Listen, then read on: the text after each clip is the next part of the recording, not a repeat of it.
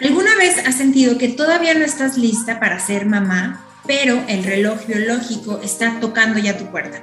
O quizás por circunstancias externas como querer primero eh, realizarte profesionalmente o estar esperando un cambio en el trabajo, en el sueldo, o quizás estás luchando contra una enfermedad.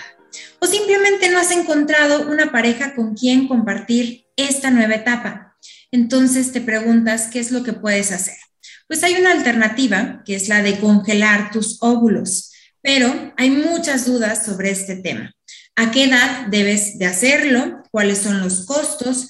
¿Por qué habría, habría que ver si realmente este procedimiento está al alcance de todas las mujeres o también incluso de los hombres, el congelar sus espermatozoides? ¿Qué tan seguro es hacerlo? ¿Cuáles son las probabilidades de que funcione? Entre muchas cosas más. Y para eso, el día de hoy les traigo un testimonio muy lindo. Ella es Pamela Kleins, fundadora de Peace with Pain, y nos va a contar su experiencia en este procedimiento. ¿Cómo estás, Pamela? Muy bien, Mar. Feliz de platicar contigo. Muchas gracias. A ver, vamos a empezar. Cuéntanos tu experiencia congelando óvulos y la pregunta es, ¿Por qué decidiste hacerlo?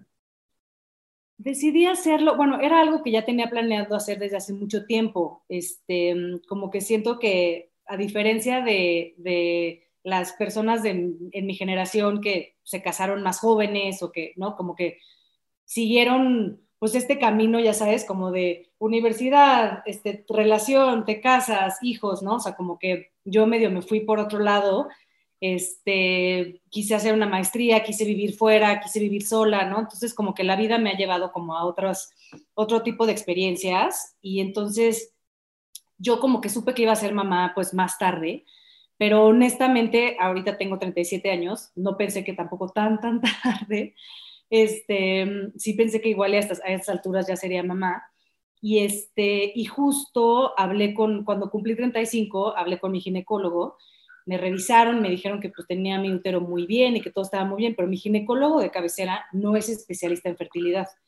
Y entonces eso es un poco como la plática que tuve en común con, con varias mujeres que, que, se acercaron a mí también para platicarme, o sea, compartir historias, es que si los ginecólogos, o sea, que, que tenemos de cabecera no son especialistas en fertilidad, la información que te llega pues es muy limitada, ¿no?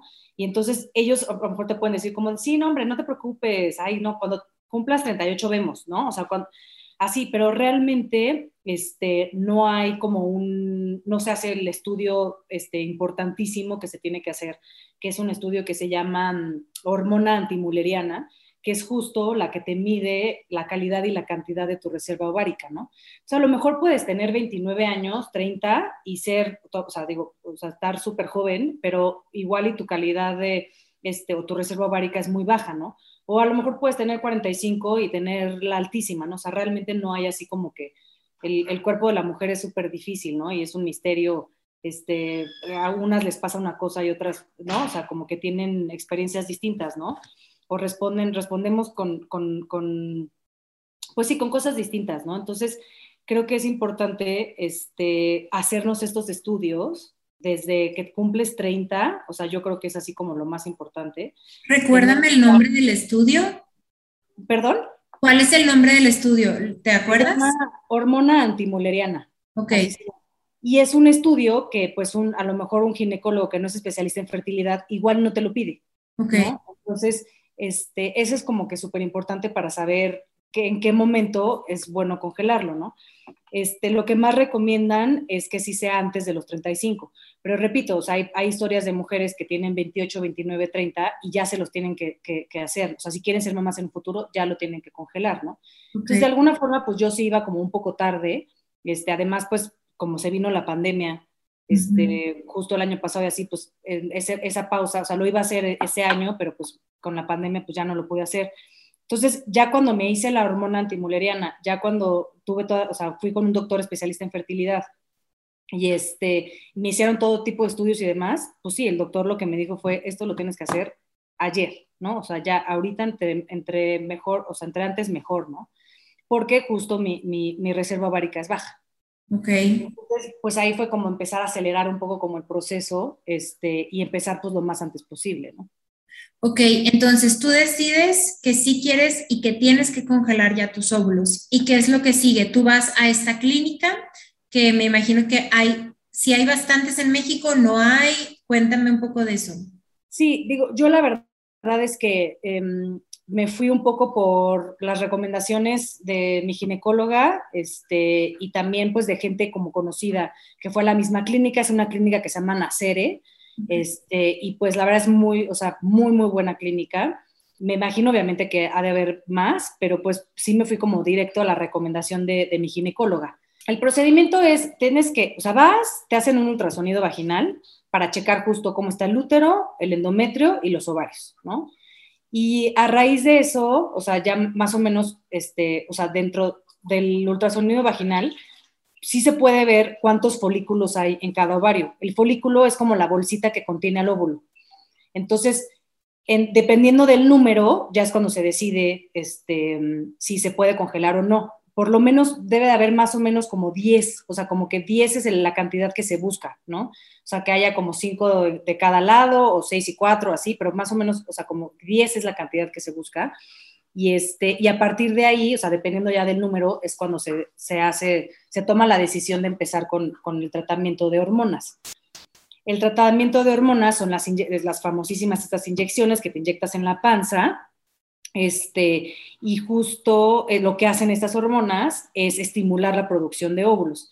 O sea, nosotras, una mujer, el ciclo de una mujer, o sea, este, cuando, eh, eh, o sea, nuestro ciclo normal, solamente es un óvulo el que se produce para fertilizar, si es que se quiere, o sea, si es que es, un ciclo que, que, quieres intentar embarazarte, ¿no? O sea, solamente es un óvulo el que, se, el que se produce.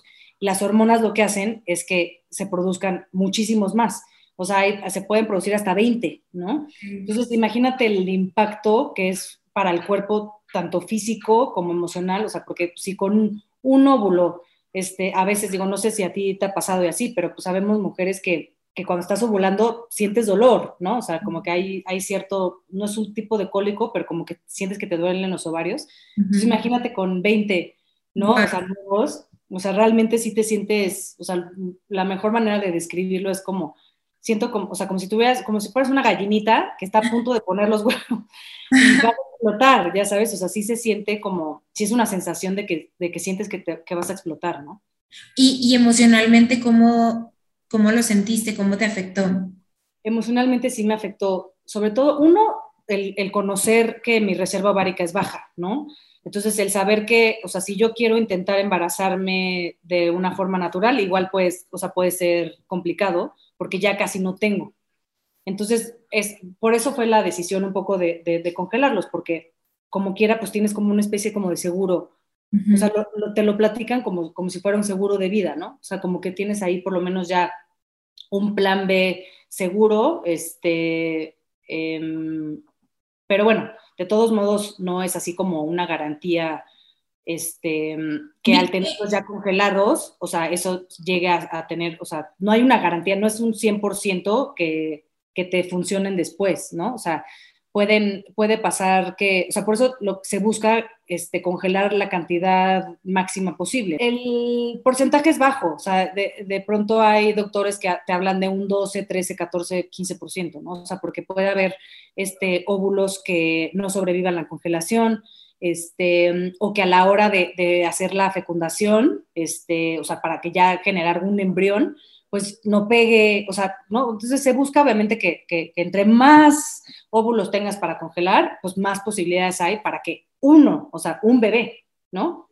O sea, entonces sí tampoco es este, mm, o sea, es importante tener toda la información, ¿no? O sea, este, tampoco, repito, no, no es una garantía, este, mm, pero bueno, sí es la mejor opción, ¿no? O sea, sin duda sí es, sí es la mejor opción, o sea, para por lo menos pues, retrasar los años reproductivos lo más que se pueda, es la mejor opción, sin duda, ¿no?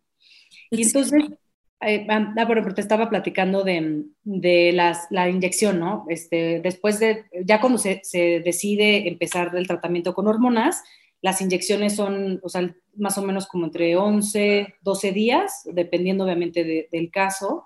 Este, te inyectas en la mañana y en la noche y bueno, la dosis, el tipo de medicina, todo eso depende de, ya de cada paciente en específico, ¿no? Y emocionalmente pues sí pega porque pues son hormonas sintéticas, o sea, si, si, si aún cuando de repente pues nos baja estamos hormonales o no, o sea, este, imagínate con el bombazo de estas hormonas este, el, al cuerpo, ¿no? O sea, realmente sí es un, una situación, sea, es un procedimiento demandante, es invasivo, este, sí, sí, a mí sí me, sí me eh, pues, estuve con náuseas, dolores de cabeza, eh, no, de repente no me daba hambre, o de repente sí me daba hambre, pero pues así como cravings de como si estuviera embarazada. O sea, como que sí sentí como que a lo mejor pues pudo haber sido como una mini preparación para el embarazo, o sea, como síntomas muy parecidos. Este, no había, no, no nunca había eh, conocido el significado de fatiga crónica hasta, hasta este, estos momentos. O estaba cansadísima, este, durmiendo muchísimo, este, o sea, con muchísimo, o sea, como débil, muchísimo cansancio.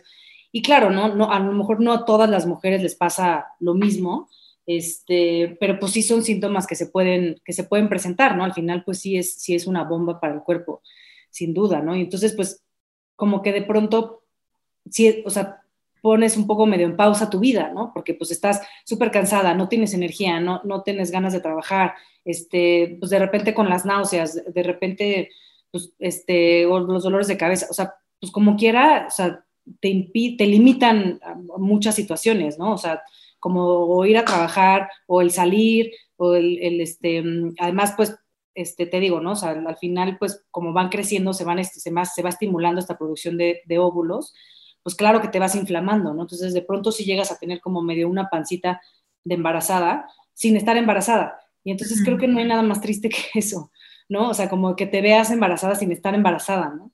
Entonces, pues sí te pega por, por, por muchos lados. O sea, sí, sin duda, sí, sí, sí genera un impacto fuerte. Además, pues tienes que estar yendo, o sea, empiezas con las hormonas y a los tres días vuelves a ir a revisión, otro ultrasonido vaginal para ir viendo cómo van creciendo los óvulos, ¿no?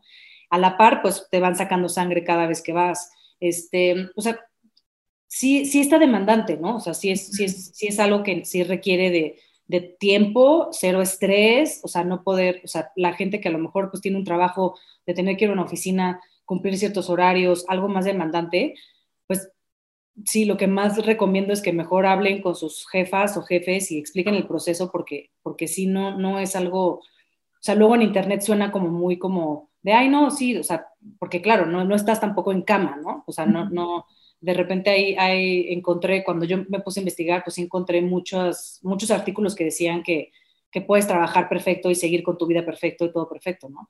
Entonces, claro, no es algo que te impida, ¿no? O sea, claro que puedes caminar, puedes, ¿no? O sea, comer, puedes hacer, no te impide tampoco, no te, no te incapacita así de, de, de, de esa forma, pero, pero no está tan, tampoco así como de, ay, puedes retomar tus actividades, no puedes hacer ejercicio en ese momento, no puedes tener relaciones sexuales, no puedes, o sea, como que son muchas cosas que pues tampoco es así como que digas, ay, normal, sigue tu vida, no. Son cosas que ahora estamos viendo eh, más en la mujer, sobre todo cuidar la salud mental de la mujer, porque estos procedimientos, como bien dices, te cansan emocionalmente y físicamente y también los jefes o las empresas tienen que empezar a concientizar que la mujer pasa por muchas etapas, es decir, desde el embarazo o desde congelar los óvulos, tienen que quizás crear programas para cuidar al personal, a las mujeres durante estos procedimientos tan delicados.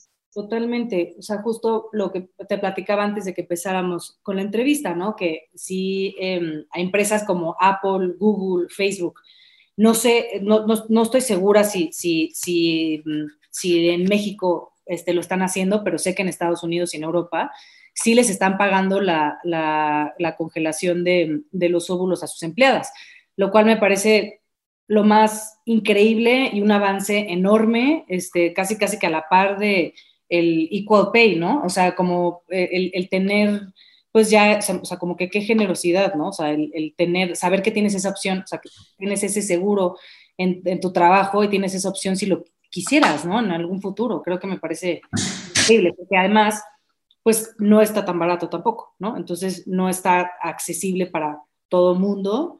Este, yo pues, me, o sea, reconozco mi privilegio, obviamente reconozco la suerte de, haberlo podido hacer, ¿no? Porque pues es, es algo que este, mi papá me ayudó este, em, con eso. Pues, no, no, todo mundo tiene la, la, la, opción, ¿no? O sea, la oportunidad. Más o menos, este, el proceso, más o menos, pues sí, sí, estamos hablando de unos 100 mil para arriba de pesos. 100 mil pesos. Ajá. Por cada ciclo, ¿no? O sea, porque no nada más, o sea, hay mujeres que a lo mejor solamente en un ciclo, si lograron producir, como te decía, ¿no? 20, óvulos, ¿no? 23 óvulos y le, sacaron esos 23 óvulos para congelar, pues ya, ¿no? Con ese ciclo tienes. Pero hay más casos todavía y sobre todo de mujeres más grandes, o sea, de mi edad para arriba, que tenemos que hacer varios ciclos porque ya no tenemos tantos óvulos, ¿no? Es que esto no está al alcance de todas las mujeres y eso es lo más triste. Menos en México. Menos en México. Estamos hablando de que pues no hay ningún programa ni del gobierno, ni el seguro, ni, ¿no? O sea, nada que te cubra esta parte, ¿no? O sea, es, es ahora sí que, pues, está igual como una categoría como de una cirugía estética, ¿no? Entonces, pues, y es un derecho que deberíamos de tener las mujeres dentro del trabajo, porque estamos dedicando, como tú lo dices, oye, yo me fui de maestría, yo me fui de intercambio, hay mujeres que hacen hasta un doctorado, están, son directoras, son, son jefas, son, no sé. O igual y no quieres tener hijos tan chica, ¿no? O sea, igual, o igual y en, a lo mejor en, no sé, o sea, de repente se te antoja tener un hijo hasta a los 40, de repente dijiste, ay, pues ahora sí se me antoja. O sea, como que creo que también el, el tema de la presión social o de cómo está basada, o sea, la estructura de nuestra cultura, ¿no? O sea, de como mujer, pues ¿no? O sea, tenemos que cumplir con ciertos roles este, y el ser mamá es un rol, ¿no? O sea, que, es visto como si, si no eres mamá, no eres una mujer completa, ¿no? Sí. ¿no? No, no, no, no has llegado a, completar esta parte de, lo que te hace ser mujer, ¿no? Entonces, eso es un poco, va un poco la, la parte emocional, va un poco con esto de, de, o sea, el tema de los óvulos, es eso, ¿no? De el, el, yo haberlo hecho en mi caso, ¿no? Que tuve que hacer varios ciclos, que me cancelaron otros ciclos porque no crecieron bien los óvulos, este, después tuve quistes, entonces, pues, otra, otra pausa, ¿no? Otro retroceso. O sea, como que fue un proceso que, que de pronto un ginecólogo, me acuerdo en su momento, me dijo, ay, no, hombre, son solo dos semanas y ya, o sea, es rapidísimo y pues mi proceso duró seis meses, ¿no? Y eso que a mí me fue bien, ¿no? Porque conozco otros casos de mujeres que llevan años y siguen tratando de, pues sí, siguen batallando con, con, eso, ¿no? Entonces creo que es este, esta parte, o sea, este, el, el, el, hacer varios ciclos, ¿no? El que te digan como de, híjole, pues es que solamente maduraron dos óvulos, ¿no? O solo tienes cuatro buenos, o solo, o sea, como que cantidades muy bajas, pues claro que te pega en esta parte como de que sientes que tu cuerpo fracasa, ¿no? O sea, que tu útero fracasa, o sea, que lo, que supuestamente como mujer tienes que hacer bien, ¿no? Tu cuerpo te está fallando, ¿no? Entonces es inevitable, ¿no? O sea, por más que, que lo trabajes y por más terapias que puedas ir, y digo, obviamente yo a la par pues estuve yendo con, con, digo, yo llevo yendo a terapia muchos años, ¿no? Pero, pero creo que sí era importante tener como que ese tipo de contención de, saber que pues no es tu culpa y no, no, tiene nada que ver, pero es inevitable, ¿no? Es inevitable por esta presión social y cultural y por la educación que hemos tenido de, de, los roles que deben, debemos cumplir como mujeres, ¿no? Entonces, de pronto, pues sí, no te puedes embarazar o no, no maduraron tus óvulos o el embrión no pegó o, ¿no? O sea, como que se ve, sobre todo en los casos de mujeres que están haciendo la fertilización in vitro, ¿no? O sea, que ya es justo este, para hacer esta fecundación, perdón, fertilización es en lo dije mal, es que me quedé con la palabra en inglés, pero más bien es fecundación, este, fertilización se oye medio raro, este, pero justo, ¿no? Que, que, los embriones, pues al final no pegan, entonces como que todo esto, pues te va bajoneando, ¿no? O sea, porque, y entre más grande seas, entre más, o sea, ¿no? De repente vas creciendo, vas creciendo, vas creciendo y nada más no puedes, pues más, ¿no? O sea, te, te, te come más esta parte de la edad. ¿no? O sea, el, decir, todavía yo me siento o sea, suficientemente joven, ¿no? Y, en mis años reproductivos ya vamos de bajada, ¿no? Entonces, ¿cómo no te va a pegar eso? Claro. Claro. Bueno, yo leí, esta es una recomendación para todas las mujeres que nos estén escuchando, que si piensan hacer este procedimiento de congelar sus óvulos, es recomendable antes de los 35 años. Sí. Pero bueno, hay que ver. Sí, o sea, recomendante hacerlo antes de los 35, pero de todos modos yo, o sea, lo que recomiendo es eso, que, que si llegan a, o sea, que si son, si, quieren ser mamás en un futuro, independientemente de la edad, pero que si sí quieren ser mamás, o sea, si, estás dentro de tus 20 y quieres ser mamás en un futuro, o sea, sí recomendaría que se hicieran este estudio de la, de la hormona antimuleriana, o bueno, que lo hablen con su ginecólogo de que quieren ser mamás, que les manden a hacer el, el estudio para checar, o sea, para medir bien cómo está su reserva ovárica, ¿no? Porque igual te digo, puedes tener 30 años y tenerla, ya tener la reserva ovárica muy baja. Entonces, eh, por lo menos tener ese, ese número, ¿no? Y pues a partir de ahí ya decidir cuándo es mejor hacerlo. ¿Y qué es lo que sigue después de que congelan tus óvulos? Es decir, em, leí también en internet que duran 10 años congelados. ¿Es no, más. ¿Más? o sea, sí, o sea, pueden durar hasta 40, o sea, es, es, indefinido. Tienes que pagar una renta anual este, para mantenerlos en el congelador este, pero Además de los 100 mil pesos que cuesta el procedimiento, ¿tienes que pagar una mensualidad? No, renta, una anualidad. Una anualidad. ¿Me podrías decir más o menos de cuánto es la anualidad? 5 mil pesos. Dios mío. No, es que esto no está al alcance de todas las mujeres, la verdad. Y menos eh, las mujeres jóvenes que pudieran pensar querer, por ejemplo, yo tengo 27 años. O sea, a mí no me alcanzaría pagarlo aunque quisiera. Eh, no, no sé, creo que ese es un gran impedimento, el costo. Bueno, y hay, una, hay algo muy interesante que se me ocurrió preguntarte. Sí. ¿Qué pasaría, vamos a decir, mañana te embarazas, ya no necesitas esos óvulos congelados? Eh, ¿Qué hacen con ellos? ¿Se pueden donar o qué, qué sucede? Cuando, cuando mm, haces la, antes de congelar, te hacen firmar un contrato. Y en el contrato, ahí vienen unas cláusulas donde dice qué, qué pasa, o sea, si, pues, también, por ejemplo, si me muero, a quién le dan esos óvulos, ¿no? O sea, como que este, te hacen llenar todo un, un, formato. Y justo las opciones este, son que los puedes donar a la ciencia, que esa fue la opción que yo este, decidí, o sea, para, para investigación y todo eso, o que los puedes donar a alguien más, o que los puedas tirar, o sea, que se puedan desechar. Excelente. Este, y, tú pones ahí, por ejemplo, si, si en caso de que ya no los quieras o si te mueres o algo así, a quién, este, qué persona se queda con, con tus óvulos y, con todo el poder de decisión de hacer lo que, lo que quiera con ellos, ¿no? Excelente. ¿Hay algo más que quisieras agregar sobre este tema de congelación de óvulos, Pame?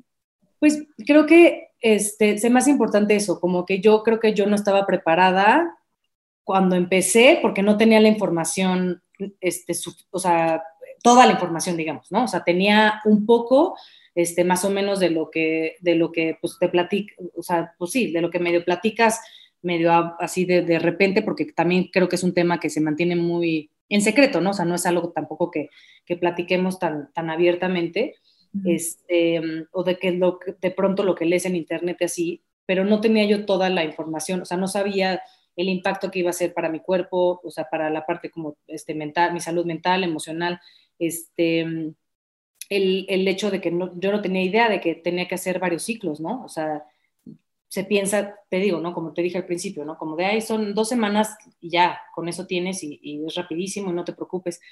Y pues no, no son solo dos semanas, para unas mujeres no son solo dos semanas, ¿no? Se empieza este, o sea, requiere como de muchísima paciencia, requiere de muchísima autocompasión, de tener contención, de, no, o sea, de, estar pues con apoyo alrededor, ¿no? Claro. Este, em, o sea, una vez que tú decidas que ya estás lista, eh, lo que hacen es la fecundación in vitro, ¿cierto? Eso ya es, o sea, yo ahorita no, yo ahorita no estoy en el, en, en el caso de, de, hacer, de hacer la fecundación, porque no, no, no, no tengo pareja ahorita para hacerlo. Entonces, tú puedes congelar nada más y dejarlos congelados. Y ya cuando, cuando decidas embarazarte, ya se hace la fecundación. ¿Hay, ¿Hay alguna edad top? No, o sea, igual el, el, el, tema de la edad, que sobre todo más allá de la congelación o de la fecundación así, es que a partir de los 35, o sea, de 35 para arriba, ya se, se le llama, de hecho, ya, igual ya no lo dicen tanto, pero muchos doctores lo siguen diciendo, es un embarazo, un embarazo geriátrico. O sea, supuestamente a partir de los 35, aunque te embaraces normalmente, ya puede haber muchos riesgos, ¿no? O sea, riesgos de, este, de abortos espontáneos o, que haya una anomalía de cromosomas. O sea, supuestamente el, el, tema de la edad sí sigue siendo como un, pues, o sea, como que sí, hay, sí, sigue teniendo una presión específica, ¿no? O sea, este, yo creo más bien que, que es un poco como de confiar en que, pues, la medicina va avanzando y cada vez más, ¿no? O sea, cada vez podemos, o sea, así como hay casos de mujeres de 50 años que tuvieron un bebé y no tuvieron ni siquiera que este, em, congelar, ni tener hormonas, ni nada, ¿no? O sea, como que creo que pues depende mucho de cada cuerpo y así. Este, no creo que haya una edad así como top que te digan, este, a partir de, de los 45 ya no puedes este, hacer la fecundación in vitro. Yo creo que, o sea, este, depende mucho, te digo, como de cada paciente, de cada caso. Este, creo que eso ya es un, pues ya sería como una respuesta más de, específica de, cada paciente con su médico, ¿no? O sea, no, no, no, existe así como una edad que te digan, ay, a partir de tal edad ya no puedes este, hacer la fecundación in vitro. No. Digo, a lo mejor, digo, una mujer de 60 años, pues igual y ya no, ¿no? Pero, sí. este, o sea, pero en los años, pues ya sabes, o sea, 30, 40, yo creo que... Y, y esto, esto es un fenómeno que se ve mucho porque, por ejemplo, yo tengo 27 años y vamos a decir que de mis 20 amigas de la primaria, secundaria o prepa, solamente tres o cuatro han tenido un hijo. Ok. Cada vez creo yo que las mujeres estamos eh, teniendo los hijos con más conciencia, con más responsabilidad. Primero estamos eh, poniéndonos a nosotras, a nuestro ámbito laboral, a, como decías, estudiar una maestría o un posgrado. Entonces, esto es un tema muy importante porque cada vez creo yo que las generaciones van a querer tener a sus hijos después de, los 30 años. Claro, y además tú pues sí necesitas también pues ahorros y dinero, o sea, son muchas cosas, ¿no? O sea, claro. Cuesta tan fácil. Claro. Em, entonces, pues, pues sí, yo creo que, digo, la verdad es que ya ahorita que ya lo pasé, no me arrepiento en absoluto de haberlo hecho, tuve muchos momentos de, o sea, cuando me cancelaban los ciclos, ya eran momentos así como de querer tirar la toalla, de decir, ay, no, ya, pues ya, mejor para qué lo hago, ¿no? O sea, como que sí, sí, sí, sí puede llegar a pasar, ¿no? Que, que, que sea algo tan, tan pesado para alguien que pues ya no quieras continuar, ¿no? Claro. Este, pero justo por eso fue un poco como, por eso decidí escribir mi, experiencia y escribir como todo lo que viví, porque pues es, es, normal que de repente tengas momentos de querer tirar la toalla, de que decir, no, ya para qué. Me entraban momentos así como de, no, pues ve cómo está el mundo, para qué quiero traer un hijo al mundo así, ¿no? O sea, como que son muchas cosas, ¿no? Pero al final, pues no me arrepiento para nada de haberlo hecho, o sea, sí es como tener un seguro de vida, sí te da como una cierta, pues ya, ya, ya tengo una cierta como, pues tranquilidad o un poco más de paz en, cuanto a la parte como de la presión biológica, ¿no? O sea, como que ya estaba demasiado presionada, así como de, no, ya voy a tener 37, ya no voy a poderme embarazar, ya. O sea, como que ya estaba demasiado presionada con eso. Y pues a raíz de esto, pues ya como que descansé tantito, ¿no? Claro que, este, como decía al principio, ¿no? O sea, más adelante digo, lo ideal sería que pueda yo embarazarme naturalmente, por así, o sea, no tener que usar los óvulos, ¿no? O sea, es como el plan B, ¿no? O sea, es como tu, reserva ahí este, por cualquier cosa que no, que, no, este, que no te puedas embarazar naturalmente. Pero eventualmente, si sí llegas a usar esos óvulos, repito, ¿no? O sea, no hay una garantía así como un 100% de que eso se, se convierta en un bebé. O sea, todavía hay otros procesos, ¿no? La fecundación también igual no es de una vez, o sea, a veces hacen varias veces. Este, ¿no? Este, también depende mucho del esperma de la pareja, ¿no? O sea son muchas, o sea, se juntan muchas cosas, ¿no? Entonces no es nada más así como de, bueno, ya están congelados y ya, ¿no? Se hace la fecundación y ya te implantan y ya vas a estar embarazada. Tampoco, ¿no? Entonces, pues más adelante, pues para mí va a ser un reto más, ¿no? Claro. Entonces, sí es importante tener toda la información, ¿no? Y, y, y si, si hay este, mujeres ahorita jóvenes escuchándonos así, que quieren ser mamás ahorita, de verdad, vayan, háganse el estudio, chequen su reserva ovárica, este, para que puedan tomar una decisión. Entre más jóvenes, obviamente, entre más jóvenes el óvulo, pues es mucho más este, fácil, ¿no? Este, es más fácil que maduren, es más fácil producirlos, o sea, todo obviamente es más fácil, ¿no? Entonces, este, es, es nada más como eh, importante tener, repito, ¿no? Toda la información necesaria, este, todos los, o sea, así como lo que hablamos, ¿no? Desde los costos, el gasto, este, lo, que, lo que implica en el cuerpo, la pausa en tu vida, este, o sea, todo eso, o sea, tenerlo como, como, como presente para poder también a la hora, cuando decidas hacerlo, pues que sí sea un momento donde estés más tranquila, donde puedas a lo mejor trabajar desde casa, donde puedas descansar, donde puedas tener ayuda, ¿no? Que alguien más te, haga el paro en ciertas cosas, no sé, ¿no? Pamela, muchísimas gracias por tus palabras, por tu experiencia. Y ya para terminar, porque se nos acaba el tiempo, me quisieras compartir un poco sobre estos productos que tienes en Peace with Pain y que yo sé que nacieron a partir de también otra experiencia que ya nos contarás en otro momento sobre la vulvodinia. Cuéntanos un poco. Claro que sí, Mar. Sí, después si quieres ya platicamos de la vulvodinia. Este, la bueno, nada más así rápido, la vulvodinia es un padecimiento de dolor crónico en la vulva que no tiene una causa definida, ¿no? Y hasta el momento no tampoco tiene una cura como tal.